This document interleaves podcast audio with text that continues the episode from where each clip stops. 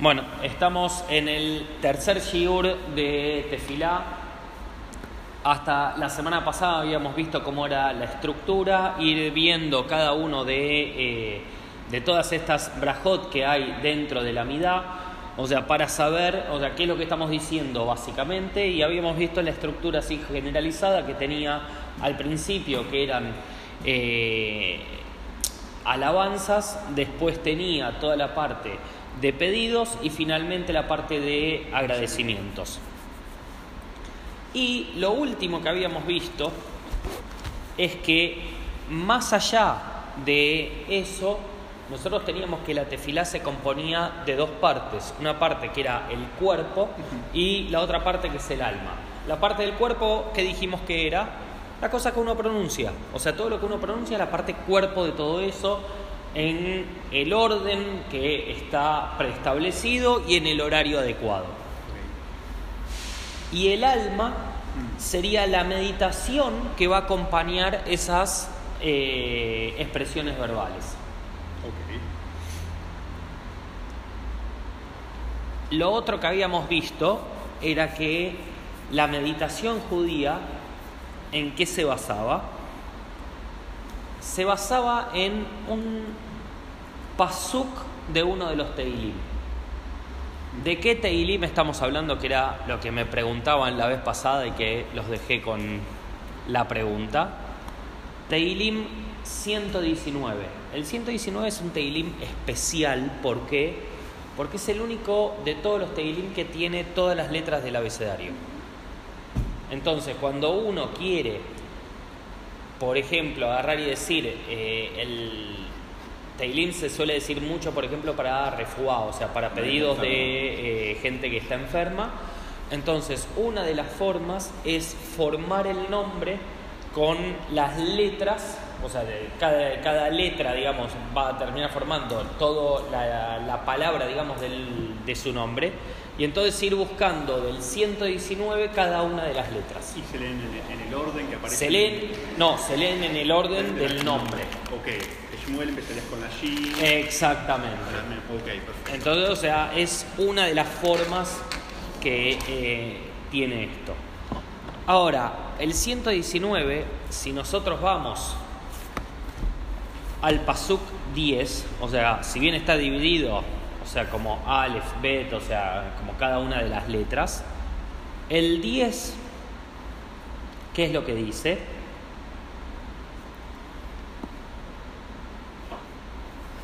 Bejol libi drashtija, al tashgeini mi mitzvoteja. Con todo mi corazón te he buscado, no permitas que descarríe de tus mandamientos. Este famoso, con todo mi corazón te he buscado, es en lo que se basa la meditación judía.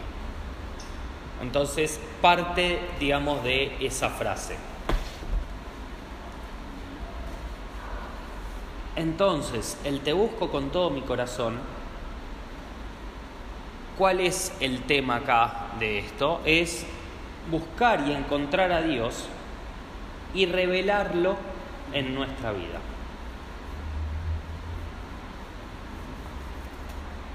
¿Cómo se hace eso? Ahora vamos a ir viendo cómo se hace. Entonces, Hashem, ¿qué es lo que nos hizo con nosotros? Dice, nos puso, digamos, en este mundo y automáticamente ocultó su presencia. ¿Para qué ocultó su presencia? Para jugar el juego de la escondida divina. o sea, ¿por qué? O sea, porque él se, se esconde dentro de, o sea, el, el, mundo. O sea, por eso mundo, ¿cómo se dice en hebreo? Olam. Olam. Que también son las mismas letras de qué cosa? De Elem. ¿Qué significa Elem? Ocultamiento.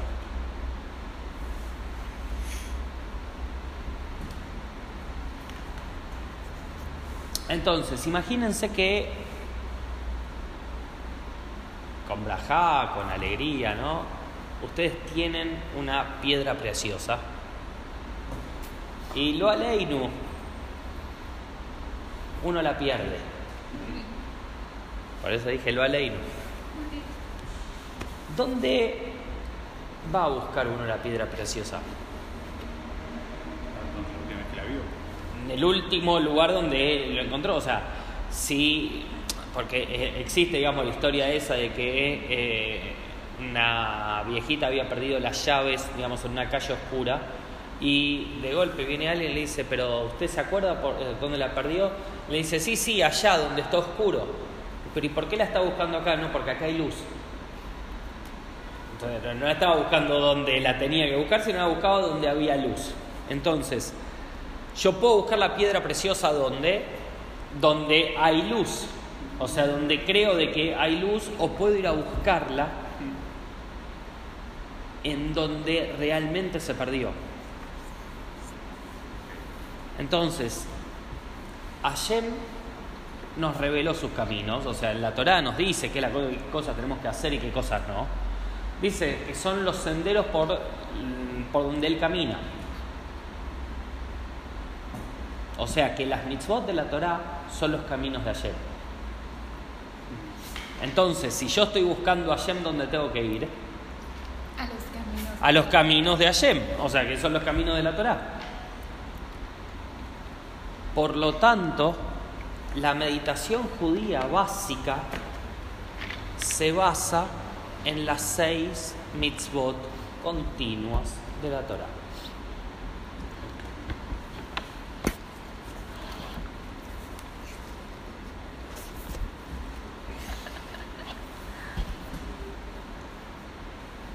Entonces, el que trae este pasuk, digamos, de Te busco con todo mi corazón, es el quinto rebe de Jabad.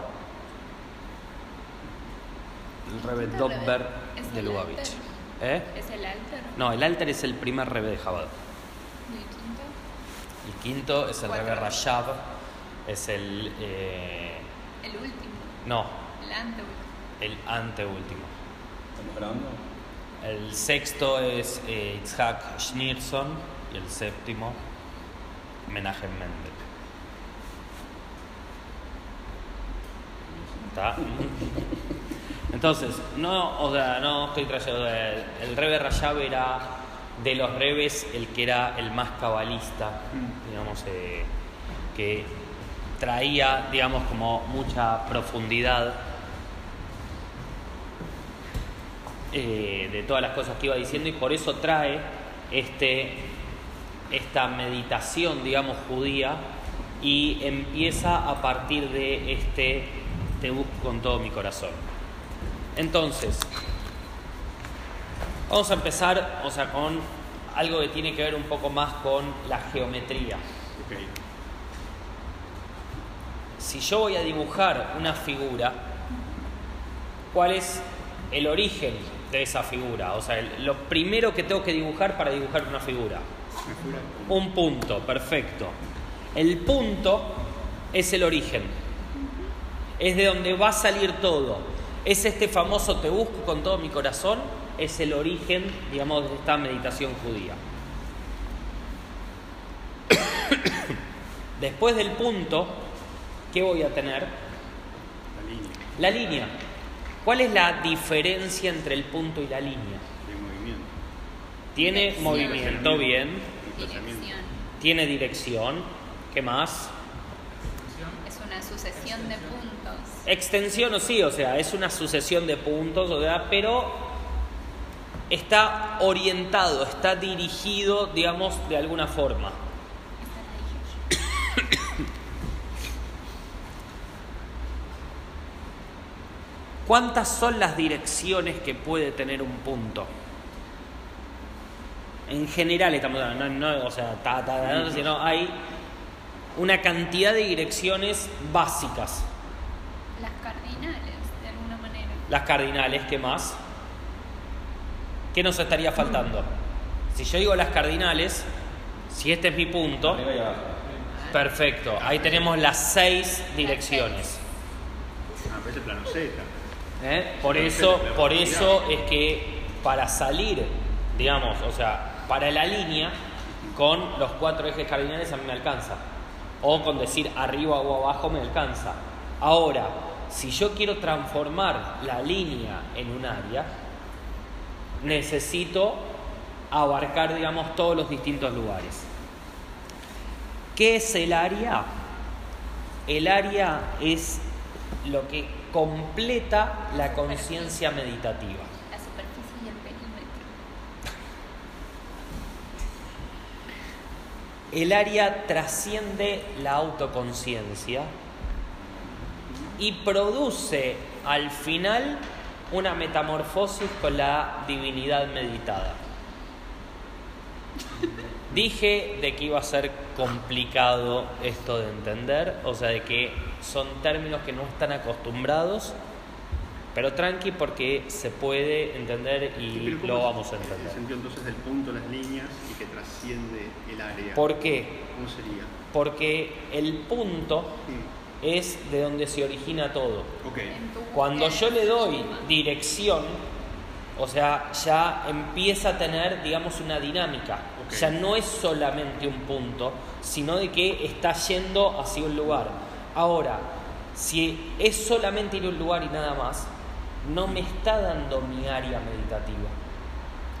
El área meditativa es lo que me va a rodear por completo en el momento de hacer la meditación. Y por eso dijimos que las direcciones definidas, ¿cuántas son? Dijimos son seis.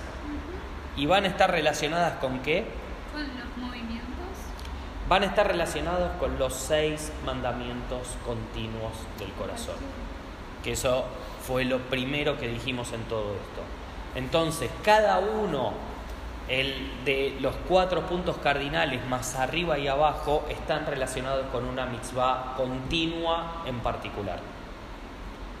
Entonces, cuando yo estoy haciendo tefilá, parte mía está diciendo cada una de las palabras, como dijimos antes. O sea, hay una parte que tiene que decir cada una de las palabras, que tiene que decirse en un orden establecido. Pero toda esa es la parte cuerpo, digamos, de la tefilá. La parte alma de la tefilá, lo que va a hacer es llegar a este estado meditativo. Entonces, ahora que sabemos un poco más y que estudiamos hace un tiempo que nosotros tenemos dos Neyamot, o sea, dos almas, que tenemos un alma divina y un alma animal. Y que el alma divina es, digamos, la que quiere unirse con Hashem, y el alma animal es la que quiere ir en pos de los deseos. ¿Cuál de las dos almas hace tefilá? Ambas. ¿Por qué? Porque los dos quieren algo. Pero ¿qué es lo que hace el alma divina? Vos me dijiste las dos. La respuesta es las dos. Ahora, ¿quién está haciendo la tefilá? O sea, sí, a ver, Son las dos para pedir las dos. El alma divina. pero el alma divina necesita pedir algo. No. El alma divina no necesita nada. Entonces, ¿qué es lo que está haciendo el alma divina en el momento que estamos haciendo la tefilá?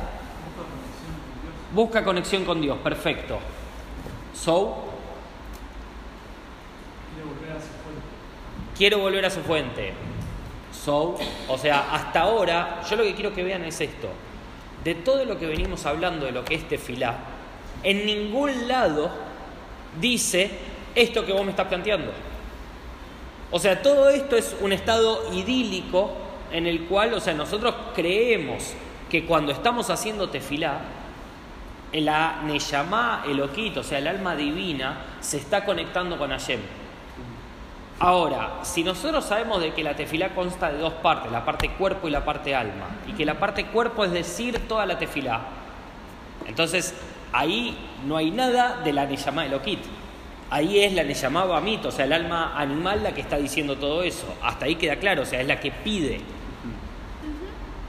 Ahora, el alma divina, ¿cómo se conecta? ¿Cómo hace esta conexión que estamos planteando? La respuesta es fácil y es lo que dijimos al principio de todo, es la meditación judía. Y la meditación judía se basa en seis continuos del corazón. Entonces, ¿cuál es la idea? Que una vez que yo puedo tener al alma animal, digamos entre comillas, entretenida haciendo la tefilá, mi alma divina puede hacer la meditación y ahí sí unirse con ayer. Entonces, de golpe estamos planteando algo distinto y me van a decir ahora, ok, nunca hice tefilá entonces. Porque si tengo que tener en cuenta todas estas cosas, nunca he ido. Hay un primer paso, o sea, por eso dice, cuando vos haces las mitzvot, las mitzvot también tienen cuerpo y alma. Y hay cosas que van a tener que ver con hacer determinadas cosas y que después vas a ir entendiendo y vas a ir poniendo intención y cómo vas a ir mejorando, digamos, todo eso.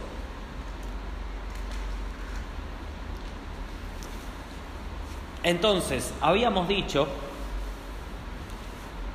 que teníamos el punto, teníamos la línea y finalmente teníamos el área. El área dijimos que era la metamorfosis con la divinidad meditada. ¿Qué significa metamorfosis? Una transformación. Es una transformación, entonces en realidad es la unión, o sea, por eso es como un cambio, digamos, que se genera para qué, para poder unirse. La idea es que no lo puedo hacer desde lo que yo entiendo. Tiene que superarme todo eso. Por eso dice que trasciende la autoconciencia. La idea es poder fusionarme con la divinidad que estoy meditando, pero para eso tengo que hacer un laburo muy heavy. ¿Hasta acá me siguen? Sí.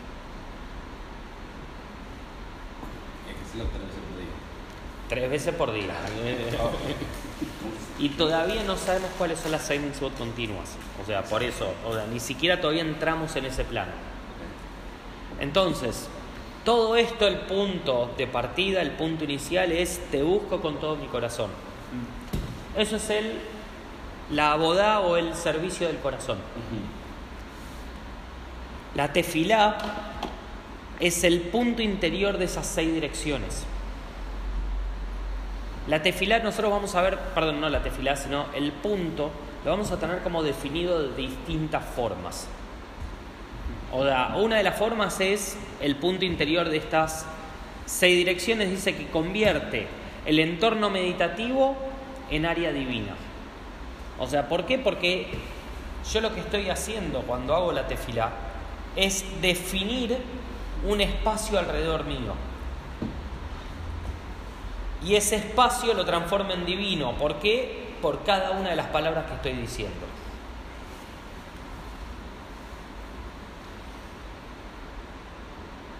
Entonces, una definición de tefilá va a ser el afán del alma por transformar la línea de meditación en área completa.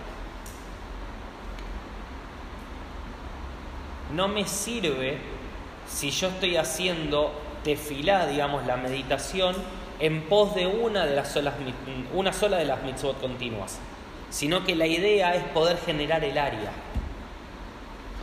Por eso, cuando empezamos la tefilá, ¿qué es lo que hacemos? Hacemos los tres pasitos para atrás y después los tres pasos para adelante. Después nos movemos todo el tiempo. O sea, con los pies firmes en un punto, pero moviéndonos. Entonces, en realidad estamos definiendo nuestra área meditativa. Pasa que nosotros todavía no lo sabíamos. Ahora que lo sabemos, ahora soy consciente de eso, ahora tengo que generar algo distinto. Entonces, el punto es todavía inanimado, como dijimos antes. Después del punto que viene la línea, que está animada dinámicamente, o sea, va en una dirección, nada más. Después voy a tener la experiencia completa. ¿Cuál es la experiencia completa? El área de vida divina. Pero tengo que saber desde dónde parto cuál va a ser el objetivo, o sea, ese punto para transformarse en área primero tiene que pasar por línea. Entonces, dijimos, teníamos el punto, teníamos la línea y después teníamos el área completa. Mm. Entonces, este grado de avance, desde llegar desde el punto hasta el área completa, es proporcional a la sinceridad y a la intensidad del punto.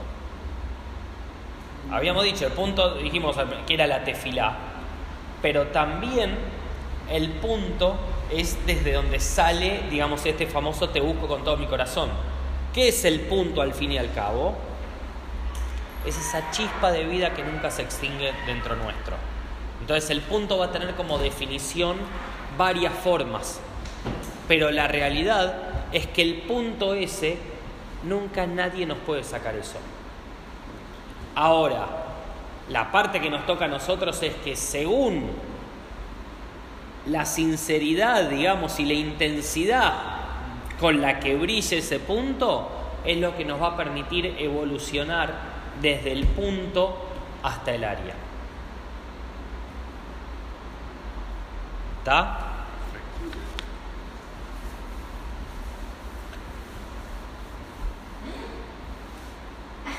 ¿Qué es entonces la mente?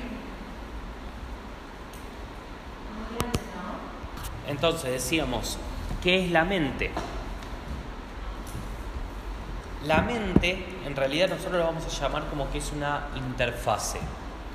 Una interfase entre qué? Entre la mente y el alma. Ahora, ¿por qué? O sea, es, no es un juego de palabras. Cuando nosotros decimos el cerebro, ¿a qué, qué decimos que es el cerebro? El cerebro corresponde a el cerebro propiamente dicho, más el cerebelo, más el bulbo raquídeo. O sea, todo eso conforma el cerebro. Ahora, si voy a empezar a desglosar, sí, o sea, hay una parte dentro del, ce- del cerebro que se le llama cerebro, digamos, que es la parte de la materia La gris y todo eso. Ahora, dentro de lo que es la mente, yo voy a tener como dos partes. O sea, la mente es, por un lado, la mente propiamente dicha, y por otro lado, es una interfase. Entonces, ¿qué es lo que hace la mente al fin y al cabo? Procesa estímulos y sensibilidades o sensaciones.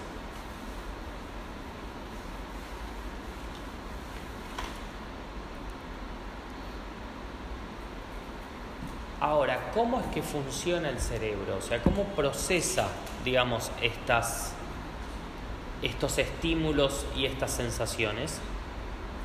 Por el filtro emocional del corazón. Casi. Lo hace según las experiencias pasadas. O sea, según lo que yo tengo metido adentro, es que va a procesar determinado estímulo. Por ejemplo,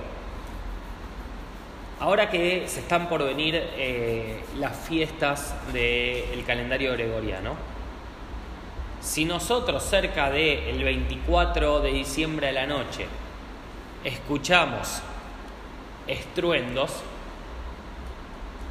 ¿qué asumimos que es? Están tirando cohetes porque están festejando. O sea, mi mente asocia que por el momento debería ser eso. Si fuese en otro momento del año y no hay nada que me diga eso, ¿qué es lo que pienso que son? O es una bomba o son tiros. Entonces, fíjense cómo nuestra mente funciona para el mismo estímulo, en una ocasión lo evalúa de una forma y en otra ocasión lo evalúa de otra. Pero con las experiencias primarias, la que no te pasó nunca, las siempre, o sea, no es que hay algo que nunca te pasó, siempre hay algo que vos tenés como para registrar. Por ejemplo, cuando vos agarrás y eh, te quemaste agarrando algo de chiquita, después, o sea, vos ya sabés de que eso lo más probable es que esté caliente y vas a ir con más cuidado. O sea, que no va a ser tan fácil como ir a agarrar eso. Entonces, siempre algo tenemos. Hay experiencias obviamente que son nuevas, pero no quita de que vos ya algo de información tengas de cómo manifestarte. Entonces, si entendemos esto y entendemos al cerebro como una gran computadora, la computadora, ¿qué es lo que hace al fin y al cabo? Devuelve, digamos, información según lo que nosotros le pedimos, claro, pero a partir de cosas que ya tiene. O sea, no te va a devolver algo que no tiene. Correcto. Entonces, si yo al cerebro le proveo la información adecuada, va a procesar con mucho mejor la realidad.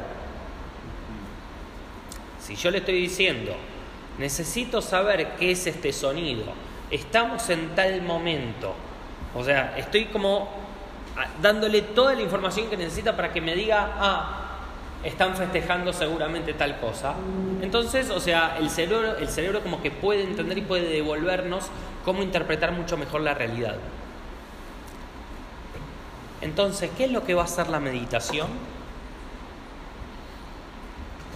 Va a dominar y entrenar la mente. Si nosotros dijimos antes de que todo esto se iba a basar en la meditación judía, ¿qué es lo que hace la meditación judía según todo esto que acabamos de ver?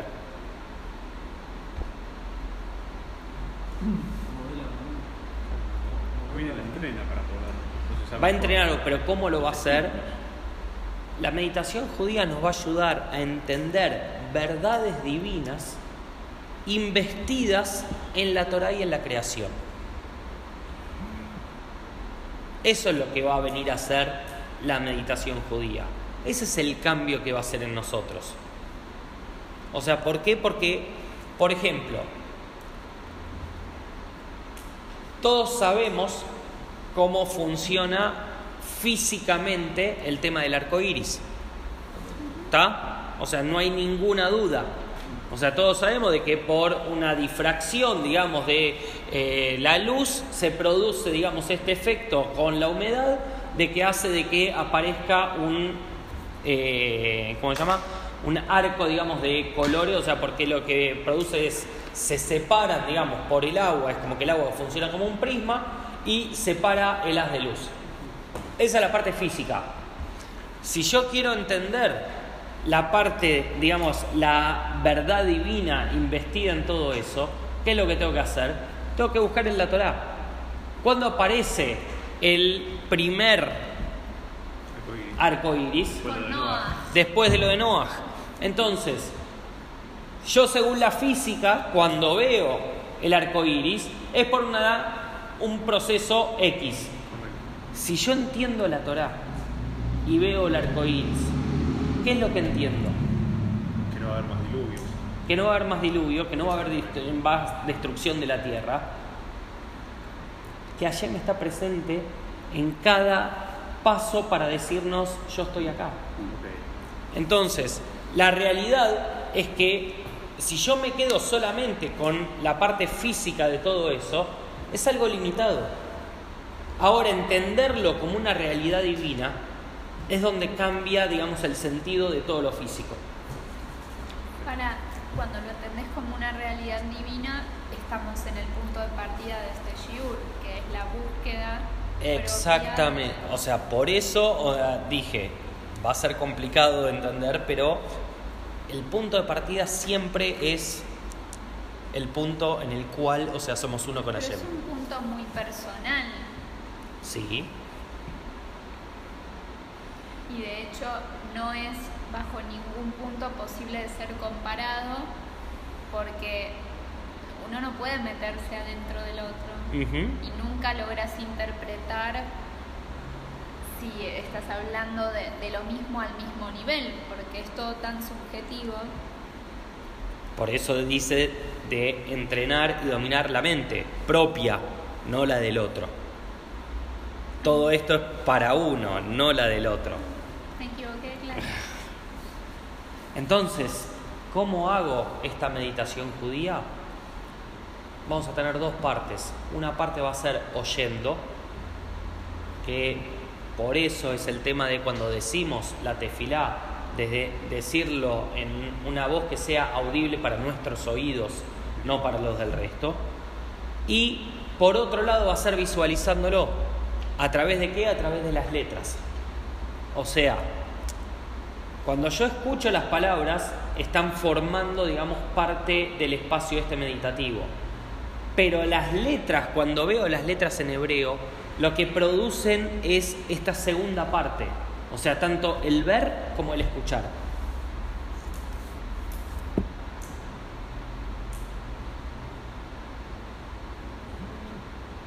¿Qué es la meditación judía de la tefilá? ¿Eso? No, la meditación judía es parte de lo que es la tefilá. Pero en realidad, como dijimos hace un rato, es que cuando nosotros hacemos la tefilá, la tefilá consta, igual que todas las otras mitzvot, de cuerpo y alma. La parte de cuerpo es decir cada una de las palabras en el orden que está establecido, en el horario establecido. Y la parte de alma tiene que ver con la meditación. O sea, que son dos cosas que se complementan. No es que digo una y con eso ya está, sino que voy a decir una y si no hago la otra parte me va a quedar sin la parte, digamos, de alma en todo esto. Y lo mismo pasa al revés, no puedo vivir con el alma sola, necesito el cuerpo también. Entonces no es que una vez que sepamos cómo es la meditación me quedo con la meditación sola y listo. ¿Por qué? Porque el alma, si no está anclada al cuerpo, ¿qué es lo que hace? Se va. Entonces, eso es lo que nos termina pasando con la meditación. Si no la podemos anclar a través del cuerpo, se va a terminar yendo y no nos va a conducir a nada. Entonces, ¿por qué hacemos la meditación judía? Dice, cada yehudí tiene que saber, cada judío tiene que saber lo que dice la Torá cuando dice, sabe este día y asiéntalo en tu corazón, que Dios es Dios arriba en los cielos y abajo en la tierra. No hay otro. Eso está, eh, si no me equivoco, en Duarim. Y lo que nos está diciendo es, parte de todo esto, nosotros partimos de el te busco con todo mi corazón. Si yo ya sé de que no hay otro que Hashem es uno solo, y ahí viene la relación con la, la serie de Shiurim anteriores, que era del Shema Israel. Yo sé de que Hashem es uno, yo sé de que hay un solo Dios. ¿Cuál es la segunda parte? Hoy asentarlo en el corazón. Hoy empezar con ese trabajo de empezar a entender cómo poder bajar esa energía divina hacia cada uno de nosotros. Entonces la meditación lo que va a producir al fin y al cabo que va a ser que no sea solamente un momento, como dijimos antes, para el alma animal, sino que el alma divina empiece a tener su rol dentro de lo que es la tefila también. Dudas. Yo sé de que es mucho, hay que trabajarlo, escúchenlo de nuevo después de Stratagem y cualquier cosa la semana que viene vemos dudas, todo eso.